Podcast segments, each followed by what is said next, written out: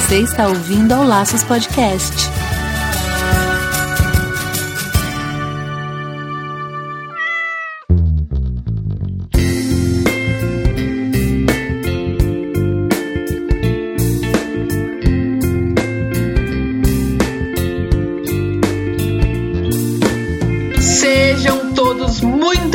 Bem-vindos ao Laços Podcast número 41. Eu sou o Wendy Bitar. E eu sou a Marina Arinelli e aqui no Laços que a gente vai falar tudo sobre o seu animal. E hoje a gente vai falar de um assunto super mega master importante, que é o coraçãozinho do seu animal, que na verdade é o nosso coração.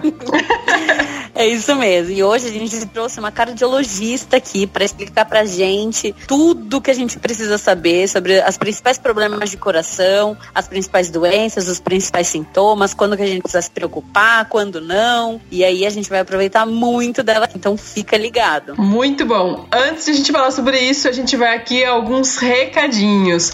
Se você precisa entrar em contato com a gente, quer saber onde mais eu consigo ouvir os podcasts, a gente não sabe como que esse link, às vezes chegou só um link desse podcast para você, né? Então entra lá no nosso site www.laçospodcast.com.br. A gente também tá no Facebook, você pode assinar o nosso feed, daí você vai ser sempre avisado quando sair um novo episódio. A gente tá no iTunes, no SoundCloud ou até no Deezer. Você faz uma pesquisa e lá você vai Laços Podcasts ou então Lacos, né, para não ter o cedilha, podcast e você consegue achar a gente para nos ouvir. Isso aí, lembrando que lá no site a gente tem os 39 episódios anteriores e até um pouquinho mais, porque a gente tem uns episódios mais curtos, que uma época a gente fez umas dicas para vocês. Exato. Então fica ligado, vai lá e se delicia, que vocês podem ouvir em qualquer lugar, no carro, em casa, no supermercado, no chuveiro, aproveita. E se você quer ajudar o nosso podcast, você pode entrar lá no iTunes e qualificar nosso podcast, porque isso faz com que a gente consiga alcançar novas pessoas e, e ajudar mais bichinhos por aí. E você também pode fazer uma doação mensal através do padrinho. Então, com apenas um real, a partir de um real, né? Convenhamos, a partir aí de um real já é possível você fazer essa doação pra gente. E daí, pra cada etapa, pra cada valor doado, você tem uma recompensa. Então, você pode participar do grupo secreto do Laços no Facebook, você pode ganhar, de repente, adesivo com a nossa marca pra você mostrar aí que cuida muito bem dos seus animais, que busca informação, camisetas, até canecas, né? Então, conforme vai, vai aumentando essa doação que você faz mensal, enfim, tem aí uma possível recompensa. Então, se informa lá no site do Padrim, é www.padrim.com.br barra Laços Podcast. E eu queria já deixar, nós, né, queríamos já deixar aqui o nosso agradecimento especial para os padrinhos e madrinhas que já nos ajudam aí nessa causa, em especial para Fernanda Siqueira, para Isabela Solinas, para Julici Bezerra Tocacello, para o Ranieri Vilela e para Veluma Marinho Loli. Muito obrigada mesmo, de coração.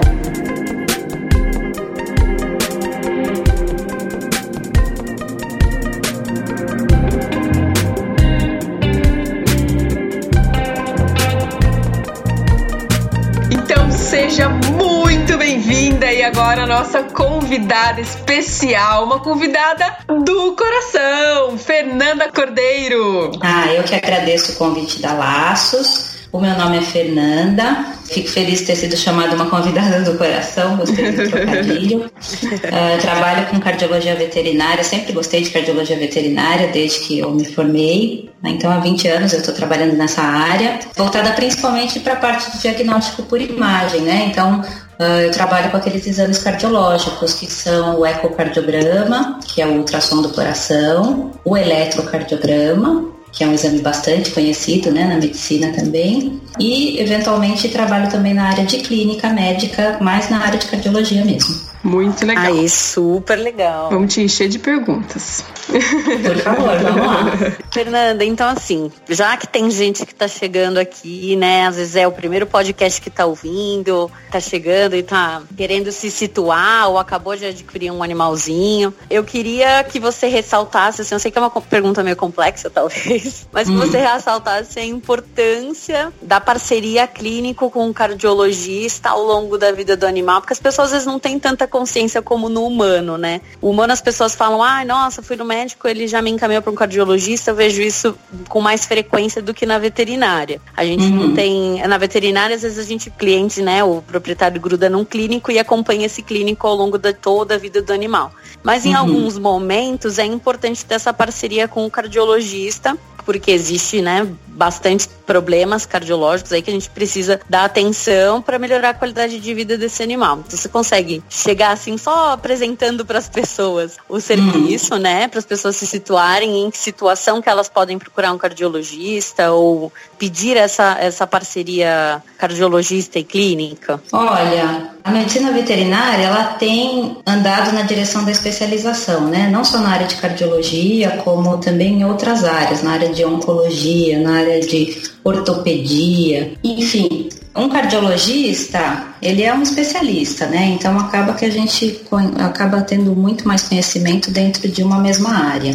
Então, ele vai atender aqueles pacientes que fogem das das alterações clínicas que são mais comuns ou mais rotineiras, tá? Foge do padrão, né? E foge do padrão, exatamente. Uhum. Então, por exemplo, num caso de um filhote, né? Se você acabou de passar por pegar um filhote, é, se o clínico geral escutar, por exemplo, um sopro num filhotinho, a chance disso ser uma doença congênita é enorme, né? Então ele precisa buscar o auxílio de um outro veterinário que se não for especialista na área de clínica cardiológica, pelo menos vai ser especialista na área de diagnóstico por imagem em cardiologia, por exemplo, né? Porque esse paciente vai precisar de um ecodopplercardiograma para fins diagnósticos, né? Para saber o que o paciente tem. Então, assim, a importância do diagnóstico, ela mora aí, né? Porque você precisa ter um bom diagnóstico para você poder tratar esse paciente da forma mais adequada possível.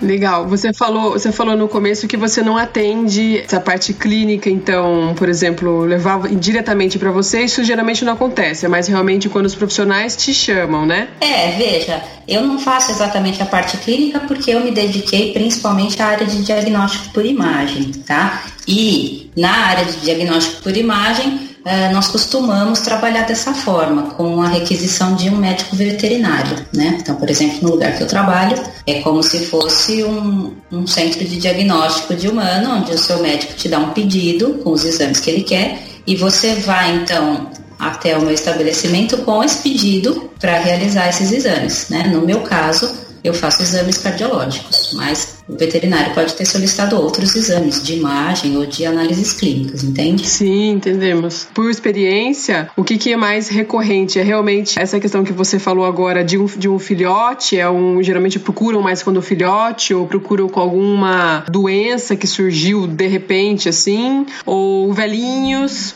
Em que caso mais que é, que é procurado? Na verdade, a prevalência maior de doença cardíaca acontece nos cães que têm idade média a avançada, né? Uh, principalmente os cães de pequeno porte, assim, eles têm bastante degeneração da válvula mitral, então isso causa muito sopro. Então eu sou procurada principalmente para a realização de ecocardiograma nos animais que se encontram nessa faixa que eu citei, de idade e de, de porte, né? Nossa, eu sempre achei que, que cachorros muito grandes tivessem mais problema cardíaco. Eu aqui, o Andy, que não sou veterinária. Entendi. Eles têm também problemas cardíacos, mas a, os cachorros muito grandes, eles apresentam a doença cardíaca de uma forma um pouquinho mais precoce, tipo lá com uma idade média, assim, em torno de 5 anos, eles têm uma outra forma de apresentação da doença, que uhum. são as cardiomiopatias dilatadas, né, que é a dilatação do coração. Então é um perfil um pouquinho diferente, mas assim, se a gente for fazer um levantamento, 80, 85% dos pacientes que têm doença cardíaca são animais que sofrem de degeneração valvular mitral. Certo. E acho que vale lembrar, né, Fernanda, que por mais que seja mais comum nos animais mais velhos, a gente sempre tem que é, fazer um acompanhamento para ter certeza de que às vezes mais, antes não apareceu, né? Porque a gente fala, ah, pode vir mais velho, mas assim, a gente sempre tem que acompanhar desde filhotinho, fazer acompanhamento com o clínico, sempre auscultando, examinando minuciosamente, porque pode aparecer em qualquer fase, em qualquer qualquer faixa etária, não pode? Pode. Na verdade, as doenças congênitas, elas surgem desde o nascimento, elas podem, sem dúvida alguma, afetar os filhotes, né? Claro que a prevalência dessa doença, dessas doenças, né, congênitas, cardíacas, é muito menor. Mas isso pode acontecer sim, sem dúvida. A gente precisa encaminhar também para um cardiologista, para um exame mais específico de imagem, para fechar o diagnóstico adequado e poder tratar adequadamente esse filhote. E uma vez diagnosticado, vamos supor que a pessoa note alguns sintomas, leve ao veterinário, o animal seja diagnosticado com problema cardíaco, vai fazer os exames. Esse animal daí para frente, ele sempre tem que ter uma rotina de acompanhamento, inclusive de exames frequentes, não é?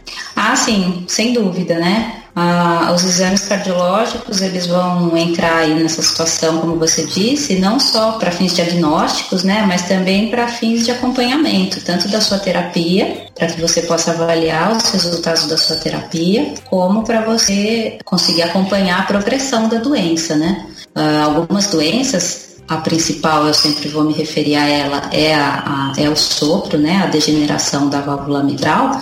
Ela é uma doença progressiva, então por mais que a gente medique tudo, tem alguns pacientes que vão se estabilizar, mas via de regra ela vai sempre progredir em maior ou menor velocidade, a depender do indivíduo e a depender do sucesso da sua terapia e da resposta do paciente à sua terapia também. Então é importante que você esteja sempre de olho, né? Agora no caso de uma arritmia, por exemplo, se você faz um eletrocardiograma para detecção de uma arritmia e entra com um antiarrítmico, você precisa repetir esse exame, né, periodicamente, inclusive para avaliar o seu sucesso terapêutico, né? Fernanda, conta pra gente assim os primeiros sinais assim de que, de que o cachorro pode ter algum problema cardíaco, especificamente cardíaco, por favor. Um sinal assim muito, muito comum no cão cardiopata, né, que nós chamamos é a tosse, uhum. tá?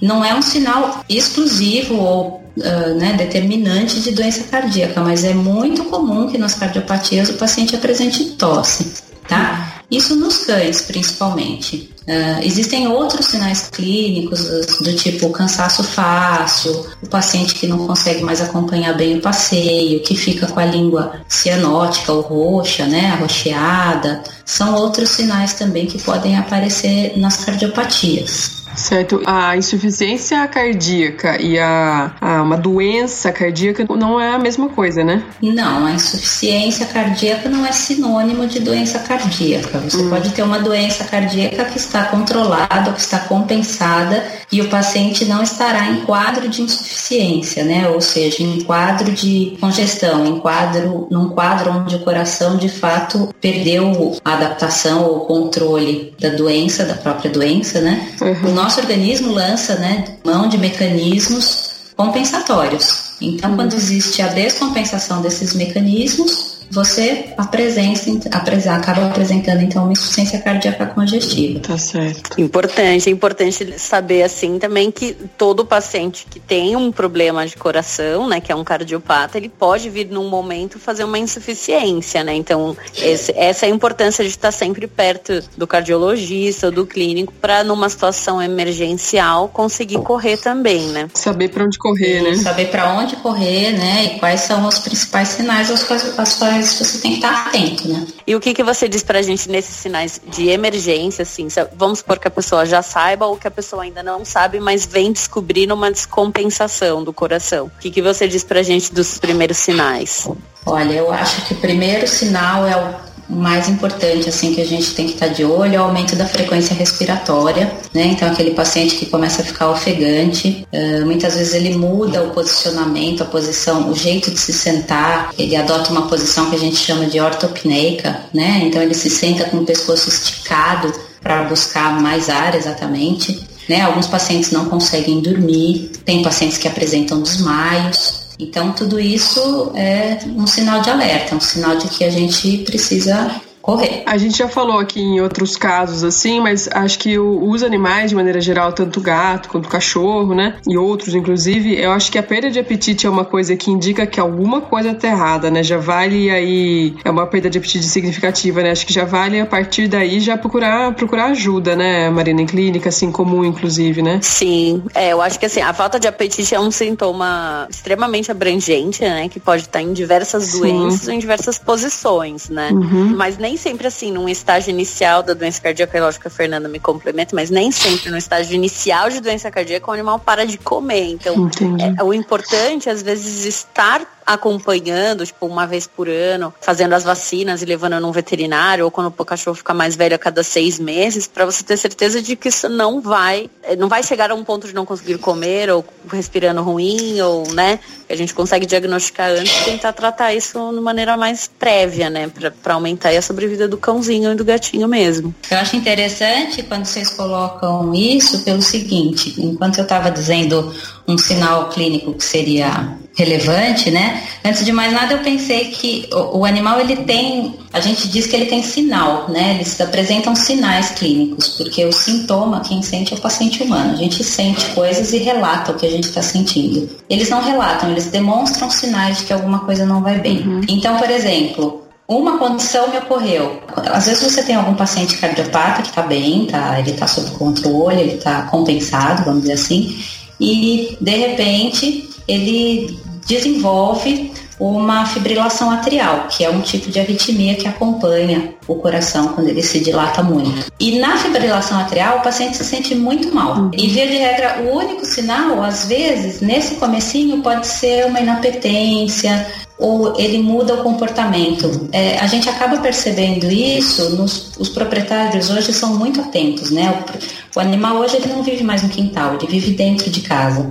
E via de regra os proprietários são muito atentos e muito cuidadosos, então a gente tem que uh, se aproveitar disso né, na nossa anamnese e prestar bastante atenção, porque às vezes, claro que não é tão comum, né? Mas o paciente pode sim apresentar um sinal inespecífico, né? Que é inapetência, ele simplesmente, mas eventualmente isso pode ser grave, pode ser uma alteração grave sim. Então sempre buscar um veterinário, porque se buscando o seu clínico geral que seja, ele bota o esteto ali, ou ele palpa o pulso, ele vai saber se ele precisa ou não te encaminhar para um exame complementar, seja cardiológicos ou não, né? Enfim. Sim, é.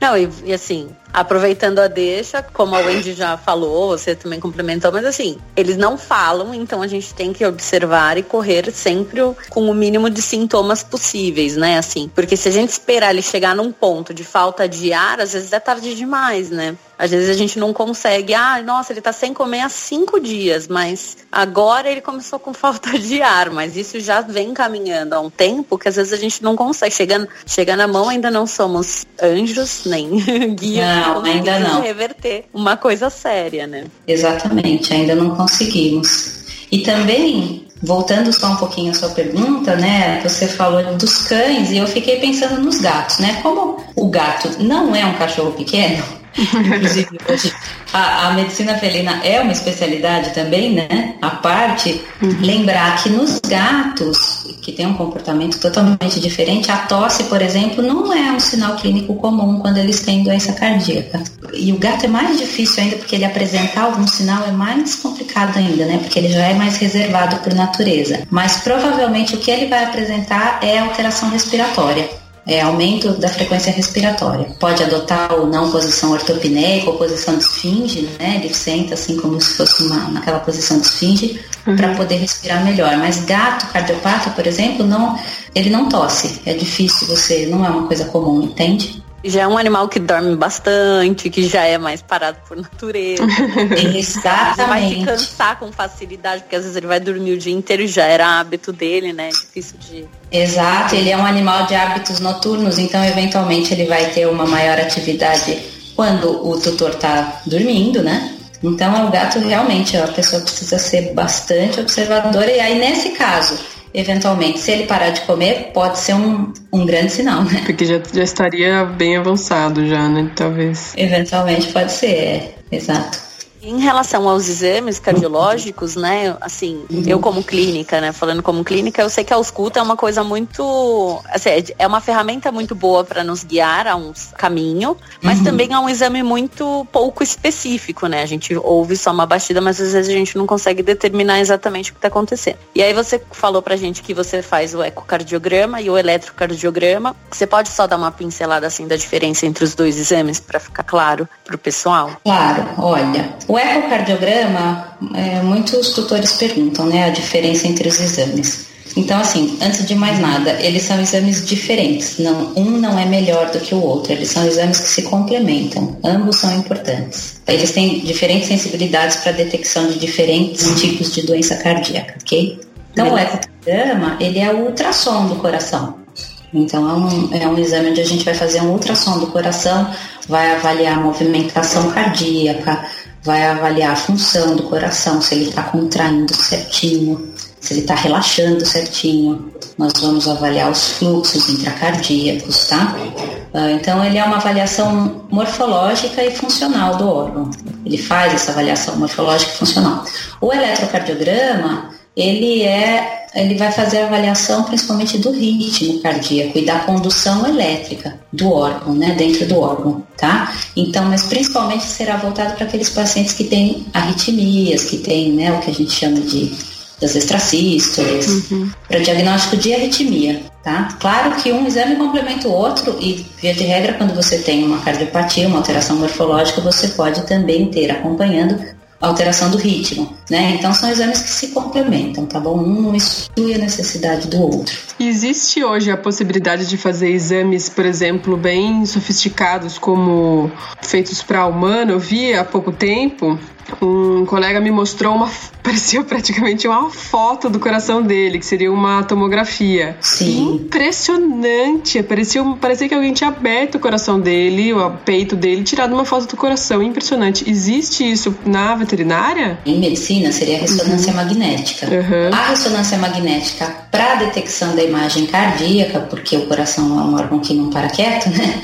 Uhum. Precisa ser um, ter um equipamento muito potente. Então, assim, que eu conheça, na medicina veterinária, a ressonância não é utilizada para esse fim, porque o custo do equipamento acaba sendo muito elevado. Entendi. Exatamente porque ele precisa ter essa dada potência para conseguir fazer a avaliação cardíaca, né? Mas hoje em cardiologia veterinária a gente já tem algumas coisas aí em ecocardio 3D ou ecocardio transesofágico que tem aí a sua, a sua aplicação mas a aplicação essa que por enquanto ainda fica um pouquinho restrita. Na verdade, a ecocardiografia ela ainda está caminhando junto com a clínica cirúrgica cardiológica, né? Uhum. E as cirurgias cardíacas ainda são um pouquinho restritas na nossa realidade aqui no Brasil.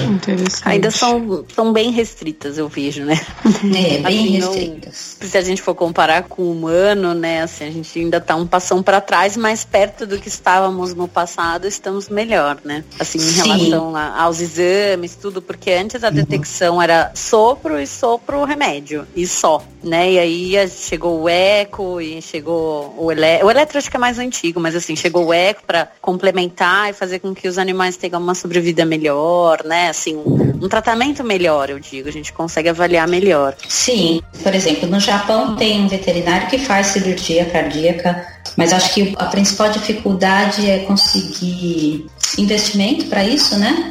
Os órgãos públicos a investirem em pesquisa para isso, porque é preciso treino e a curva de aprendizado também de cirurgia cardíaca ela é lenta, né? Então o pessoal acaba que não tem, não tem como treinar, não tem como adquirir essa experiência sem ser exposto ao procedimento em si. E aí a ecocardiografia ela caminharia junto, né? O eco transesofágico, que é feito transoperatório, principalmente para reposição valvar, seria super utilizado, mas uma vez que a gente para na cirurgia, a ecocardiografia também para, né? Enfim, as cirurgias de coração aberto, né? Toda a necessidade de circulação extracorpórea, tudo isso é, acaba sendo ainda na veterinária um grande impeditivo. É, mas pira, é, sensacional. É que pena, mas quando você vai ver um vídeo, alguma coisa assim, eu piro. Eu olho esse negócio e falo, meu Deus, que coisa maravilhosa. é. Se conseguisse fazer, né? Porque é muito é. sensacional.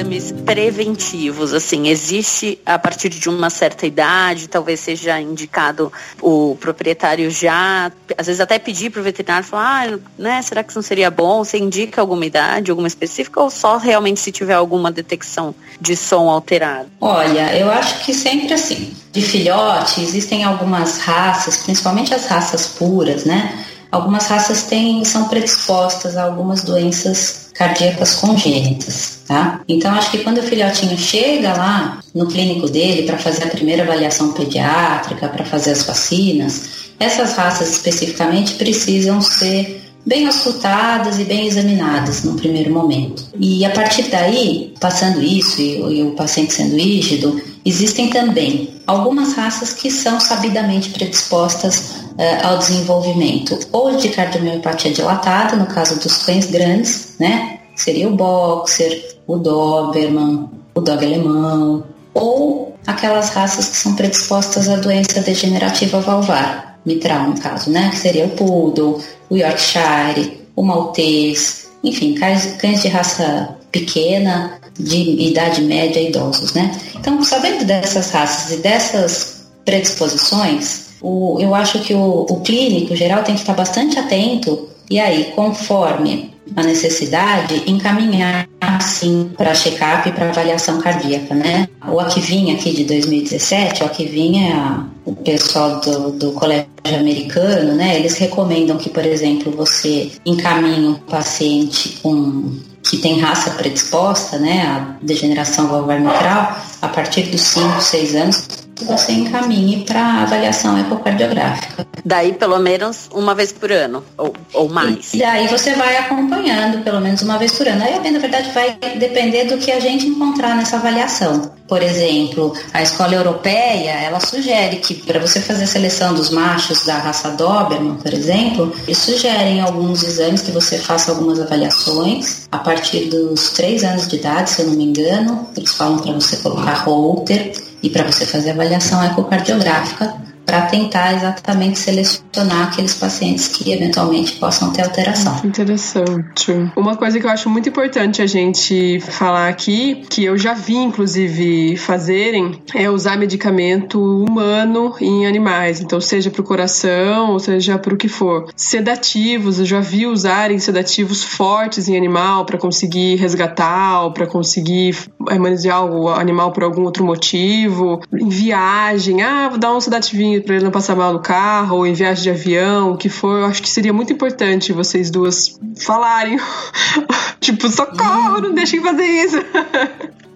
Eu acho essa questão bem delicada, assim, em relação a, a, medicamento. Teoricamente, assim, se o medicamento faz efeito, se é um medicamento que a gente conhece, às vezes também usa na versão veterinária, não teria problema usar. A questão é da automedicação, entendeu? Isso, se você tem exatamente. um veterinário. É, se você tem um veterinário de confiança e você tem uma pessoa que te oriente a administrar aquele medicamento, né? Então o veterinário chega e fala, ó, oh, você vai dar tal remédio em tal dose, vai fracionar assim, porque pro peso do seu cachorro é assado, né? Ele vai te explicar e te prescrever e fala, compra na farmácia de gente. Isso é uma coisa.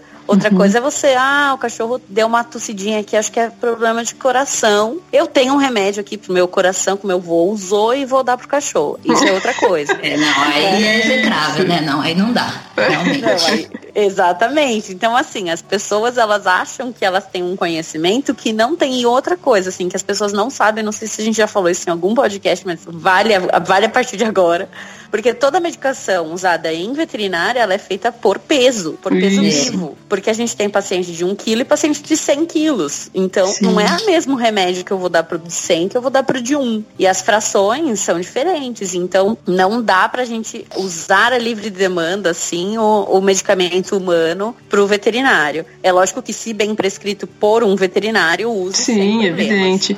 Então, acho né? que isso é mais Mas... corriqueiro em, no caso de, de, de sedativo, assim, né? De sedação por exemplo, quando no final do ano que tem os fogos, né? Eu mesmo no final do ano falei assim, putz, Marina, será que não tem? Tem uma amiga minha que diz que o cachorro fica, ela vai ter que trabalhar e o cachorro fica desesperado, não tem alguma coisa que possa dar? E daí você falou, pelo amor de Deus, um sedativo.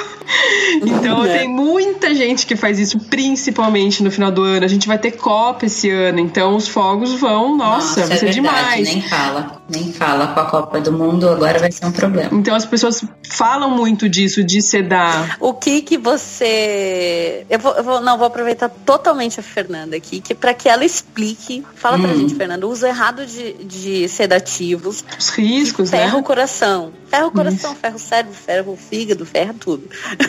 Olha, os sedativos mais potentes, pelo menos eu entendo dessa forma, aqueles que são mais potentes e que vão de fato tranquilizar o paciente, via de regra, eles são usados com prescrição médica, né? Então são medicamentos faixa preta, então diazepínico, alguma coisa assim. Os outros, via de regra, eu quero crer que são fitoterápicos, alguma coisa assim. Veja, eu não estou falando que a fitoterapia não funciona, não é isso, mas eventualmente eles são um pouquinho mais leves, né? Uhum. Para aqueles pacientes que ficam muito assustados, e aí isso sim eu acho que pode ferrar o coração, né? Por exemplo, tem pacientes que têm já uma doença cardíaca e com, a, com o excesso de estresse no momento da liberação dos fogos, né? Que faz um gol, alguma coisa, eles podem ter um agravamento aí, né, do, do quadro, tá? Uhum. Então pode, pode entrar em edema, pode ter uma ruptura de cordoalho, pode acontecer alguma coisa mais séria nesse momento. Então, de fato, esse paciente precisa ser tranquilizado de forma uhum. eficaz, se ele ficar muito assustado mesmo, né? Tem uma série de estratégias que a gente usa para proteger, né, isso, esse né? tipo uhum. de paciente, é para lidar com isso, porque olha, realmente eles sofrem de verdade, é uma judiação. Acho que é o uso inadequado que poderia trazer esses males, né, que a que a Marina falou, né? É, as pessoas às vezes elas auto-indicam com Rivotril, indica com ah, tá. diazepam, com Isso, isso. Ah, é disso que eu tô falando. fazer um bem. É. É, de, é, desse Brasil que eu tô falando, entendi. Isso. Isso. Então, assim, nesse caso, se você for automedicar, ah, hoje eu vou dar 10 gotinhas. Puta, não fez tanto efeito, mas eu vou dar 20 gotinhas. E aí a pessoa vai aumentando e você às vezes acaba causando uma toxicidade, você às vezes mexe com a pressão, dependendo do, do remédio ah, que você sem dê, dúvida. mexe com a pressão, ou o animal às vezes fica incoordenado, mas não sedado, e aí ele pode se machucar muito Isso. mais do que se ele não estivesse corretamente sedado, né? Uhum. Entendi, então, assim, sim. Na e principalmente mexer, é, sim, aí usar um diazepínico, que é uma droga que aí sim de fato é potente, né, e que pode causar algum efeito mesmo, eu acho que principalmente a gente pode mexer com a pressão do paciente, né. Uhum. A maior parte deles são hipotensores, vão reduzir a pressão. Pro coração, num primeiro momento, falando de uma forma bem grosseira, pro coração, com quanto menos pressão ele trabalhar para ele, até que de alguma forma melhor, né? Dentro de uma faixa de normalidade, é claro. Eu acho que eu pensaria principalmente nos rins, né? No sistema renal, porque se você reduz muito a pressão do paciente, você pode afetar, pode causar uma lesão renal no paciente. Acho que eu pensaria nisso. Entendi. É, eu acho que assim, principalmente quando a gente tem pacientes que já, ou animais que já são, é, já tem algum problema prévio, tipo um cardiopata, ele vai se beneficiar de uma sedação, sim, se tiver acompanhamento com o veterinário. Sem dúvida. né? Vamos colocar essa, esse parênteses. Uhum, então, assim, ah, nossa, o animal sofre muito, ele né, pode ter um agravamento, ou ele se arremessa no vidro quando acontece sim. isso. Então, Sem ok, dúvida. vamos fazer uma sedação, converse com o seu veterinário de confiança, faça uma avaliação, às vezes prévia. Ah, Antes dos jogos, exatamente. É, exatamente. olha, nem é cardiopata, mas pô, vamos olhar, porque talvez a gente tenha que sedar ele frequentemente nesse mês aí de julho, né? Nem sei quando começa a Copa. Começa assim, em vai... junho, se eu não me engano, é. É, então assim, vamos supor. Então aí você já prepara para poder fazer uma coisa consciente ao longo desse prazo, mas não achar que ficar dando remédio em casa vai resolver, porque às vezes você tá fazendo mais mal do que bem, né? Mais mal do que bem, sem dúvida alguma. Nossa, ainda mais um paciente que já, já é, tem alguma doença específica, né? Seja cardíaca ou qualquer outra,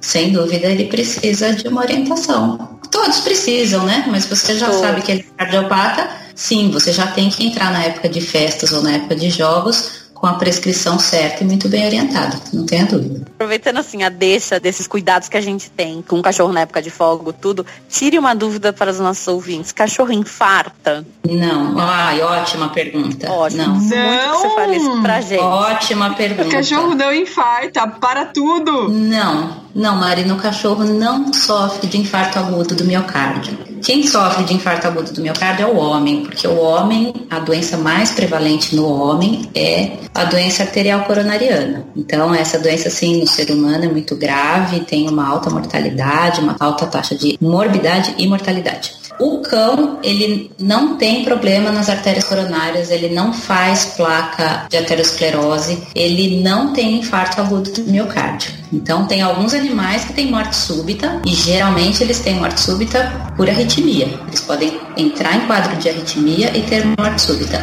mas não por infarto agudo do miocárdio, como é caracterizado no homem. Choquei, choquei. não, porque pelo, pelo que eu sei, dentro da Amazônia de minha ignorância, os problemas cardíacos são é, um dos principais causas de morte em animais de estimação. Para mim, isso estava totalmente ligado ao infarto.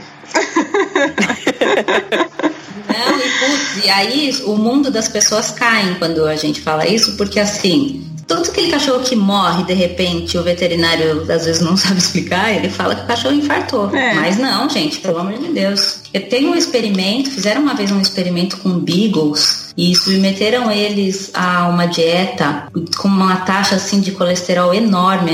Eles ficaram, entraram em hipercolesterolemia por um tempo prolongado. Eles não fazem placa de aterosclerose nas coronárias. Eles não, não fazem infarto agudo. Puxa vida. Só assim, só para eu só vou, não sei se todo mundo que escutar talvez entenda, mas só para tentar deixar um pouco mais claro, assim, o que faz o humano entupir é a gordura que vai ficar parada ali na veia do coração, que nutre o coração coração. E aí, Exato. quando ela entope, o coração para de bater porque para de receber o sangue, né? E o Exatamente. não faz, não faz isso. Então, o que ela falou das veias coronárias são as veias que nutrem o próprio coração. E o cão não tem essa capacidade, assim, normalmente, né? Não tem essa e capacidade. E tem as artérias e as veias coronárias, é, mas elas não entopem, Sim. elas não, não formam essa, essa placa, né? É, é a placa que, que causa obstrução, né? Das uhum. artérias. Eles não formam essa placa. Então, sensacional para nem, nem os programa, cães, nem os gatos. Quebrando tabu. Nem os cães, nem os gatos. nem os cães, nem os gatos. Ah, uma coisa que a gente conversou também já em alguns outros podcasts aqui é o exercício, né? Você como cardiologista diria que realmente é muito importante o cachorro seja destaque, nem a gente que tem que fazer o Cooper de cada dia. Importante isso para o cachorro também e tem que ser de forma gradativa. Ou eu posso pegar o meu cachorro velho sedentário sair correndo por aí. Veja bem. é, bom senso é sempre, é sempre muito bom para todo mundo. Então, aí mais uma vez eu acho que a gente volta no assunto do, daquilo que a gente pega da medicina e tenta trazer para a medicina veterinária. É claro que exercitar-se é sempre saudável para qualquer criatura ok? Uhum. Tanto para o ser humano quanto para o animal e até pelo bem-estar e pela interação homem-animal é muitíssimo saudável. Uhum. E é comprovado que no homem isso, os exercícios constantes, principalmente os aeróbicos, né, os exercícios diários, eles controlam a pressão arterial e eles têm, têm aí uma série de benefícios no homem, tá? No cão não existem trabalhos que digam, né, ou que mostrem que, quais os, uh, os efeitos do exercício aeróbico diário. Veja, não, não, existe um trabalho nesse sentido, mas é óbvio que é muito salutar e que é muito saudável. Uhum. E também é óbvio que você não vai pegar o seu cachorro velhinho e sair correndo por aí né, matar o cachorrinho de canseira. Coisas uhum. que a gente vê, assim, às vezes falta bom senso, né? Quando uhum. chega o verão, mas sempre precisa lembrar as pessoas que a patinha do cachorro no asfalto quente queima. Isso, exatamente. Agora, nós cães cardiopatas, especificamente, naqueles que têm doença cardíaca, é claro que a depender da gravidade da doença cardíaca, a restrição de exercícios acaba sendo importante, de exercícios que sejam mais estimulantes. Uhum. Porque às vezes o cãozinho, na ânsia de querer te acompanhar e de brincar e de se alegrar, ele acaba excedendo né, os próprios limites e pode ter aí uma descompensação, uma piora do quadro. Agora, o inverso também, desde que a, a, cardiopatia dele ou a doença cardíaca dele não imponha isso, né? Mas você também pegar aquele cão e deixar ele preso, confinado, porque, ai não, ele tem problema cardíaco, ele não pode passar estresse, não pode passar nervoso, não pode passar nada, você também tira a qualidade de vida. Exato. Do, é. O bom senso, junto com a orientação de, do clínico veterinário, né? Ou do cardiologista, uhum. neste paciente especificamente, vai aí depender da, da gravidade do quadro dele e da orientação do veterinário. Mas Sim. a gente tem que. A qualidade de vida é uma coisa muito discutida na medicina veterinária, porque uhum. a gente fala muito em qualidade de vida e não só em tempo de vida. Né? Uhum. A qualidade de vida na veterinária ela é muito valorizada e eu acho isso ótimo. Que bom. Sim, é, eu já conheci casos assim curiosos que eu acho que vale a pena comentar. Eu lembro que tinha uma cadelinha que ela, quando ela tinha problema cardíaco, mas tinha também um problema respiratório associado, né? Então, toda vez que os proprietários chegavam em casa, ela ficava muito contente e ela começava a tossir por causa da cardiopatia e misturava com problema respiratório, enfim, ela desmaiava. E os proprietários começaram a chegar em casa, eles abriam a porta e sentavam no chão. Era todo mundo chegava sentado em casa, é, era é. muito engraçado. Eles abri, abriam a porta e sentavam, porque aí ela já vinha no colo, eles já abraçavam e tudo bem, entendeu? Para ela não desmaiar, né? Então eu, eu gosto de contar essa história para mostrar assim o, o, quanto a gente não faz por amor a eles, né? Imagina, você chega em casa, trabalho de bolsa, casaco, tudo e pá, senta no chão. Senta no chão.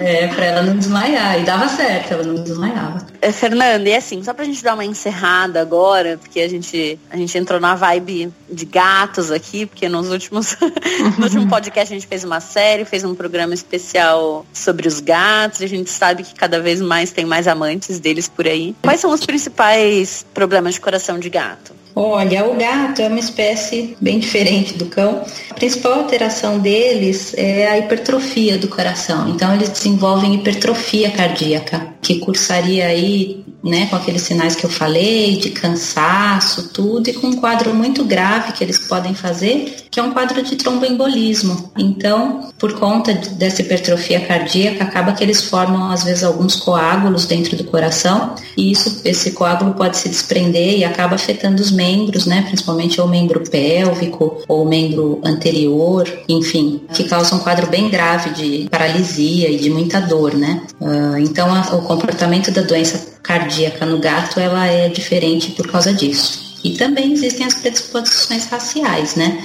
Geralmente quem é predisposto à cardiomiopatia hipertrófica, que a gente chama, o persa, o esfinx, algumas raças assim. O Maine Coon, né, que é uma raça que está aí em alta, vamos dizer assim, que é um uhum. gato grandão, né? Uhum. E que pode ter essa, esse tipo de cardiopatia.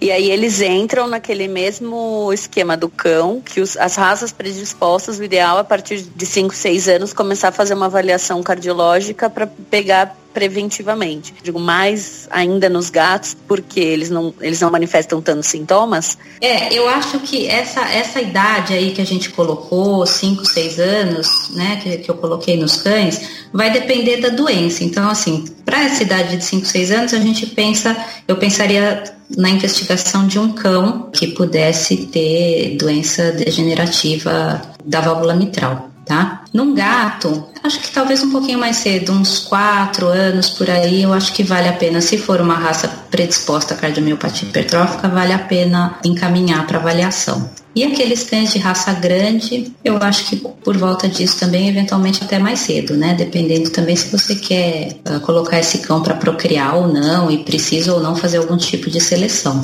Agora, sem dúvida alguma, isso a gente está colocando de forma muito grosseira, né? Mas assim, o bom, nada, nada vai substituir um bom exame físico né? Uma auscultação com bastante cautela, com bastante atenção e uma anamnese também com aquelas perguntinhas que você que sabe que aquela raça ou aquele paciente é predisposto a uma determinada doença, você também vai fazer a sua anamnese tentando tirar essas informações do proprietário, né?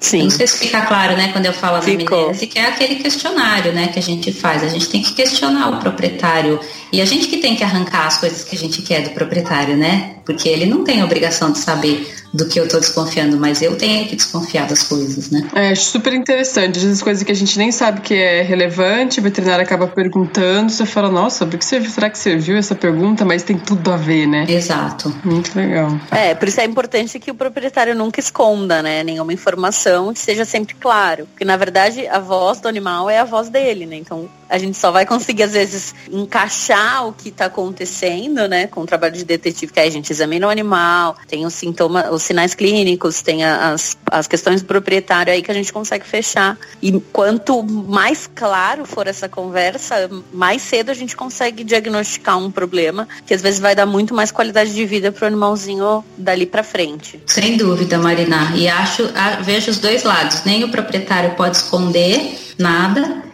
e nem a gente pode deixar de dar atenção para tudo que ele fala. Tudo. Porque às vezes, num primeiro momento, ele fala alguma coisa e você pensa, ah, isso aí não tem nada a ver, não dá muita atenção. Quanto mais a vida passa, mais eu aprendo quanto o, a gente está ali para ouvir o proprietário.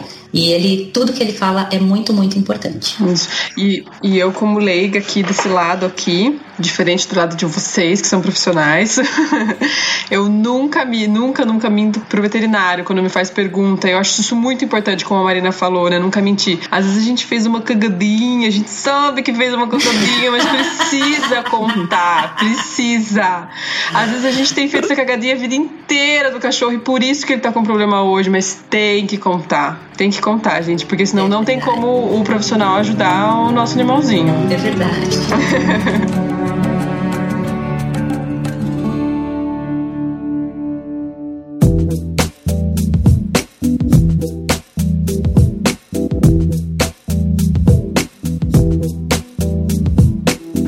adorei o, o bate-papo. Espero que você também tenha gostado. Se você quiser voltar com coisas que você acha que faltou, falar aí pra gente, será sempre muito bem-vinda. Com certeza, Fernanda. Muito obrigada pelo seu tempo, pela sua disponibilidade. A gente sabe que a rotina de veterinária é sempre uma loucura. Então, assim, grava, guardar esse tempinho aqui pra gente é muito, muito, muito especial mesmo. Obrigada pelo, pelo seu tempo, pelas suas dicas. E as portas estão sempre abertas, sempre que, que você quiser. Conta pra gente só pro pessoal, se eles quiserem conhecer o centro diagnóstico de vocês, se eles quiserem entrar em contato, aonde que eles conseguem te achar. É, onde que eles conseguem te achar. Meninas, eu que agradeço a conversa, foi um prazer. Confesso para vocês que esse foi o meu primeiro podcast. Também espero que não seja o último. Eu acho muito gostoso falar sobre medicina veterinária, mais ainda sobre a cardiologia veterinária, que realmente é a minha paixão, né? Agora eu tenho me dedicado aí todos esses anos. Uhum. O meu centro de diagnóstico fica aqui na região da Granja Viana, né? Em Cotia, São Paulo. O nome do meu centro é Especialité Diagnóstico Veterinário. E aí, para mais informações, é só entrar no site www.specialité.com.br. Muito legal. Muito bom. Obrigada, viu? Mais tchau, tchau. Até Muito a próxima. obrigada. Tchau.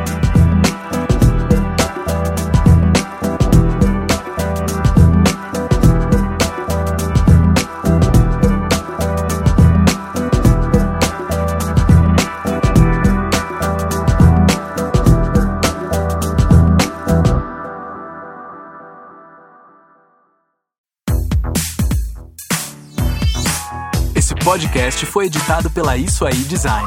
Tudo isso é forma com função. É design estratégico. É isso aí.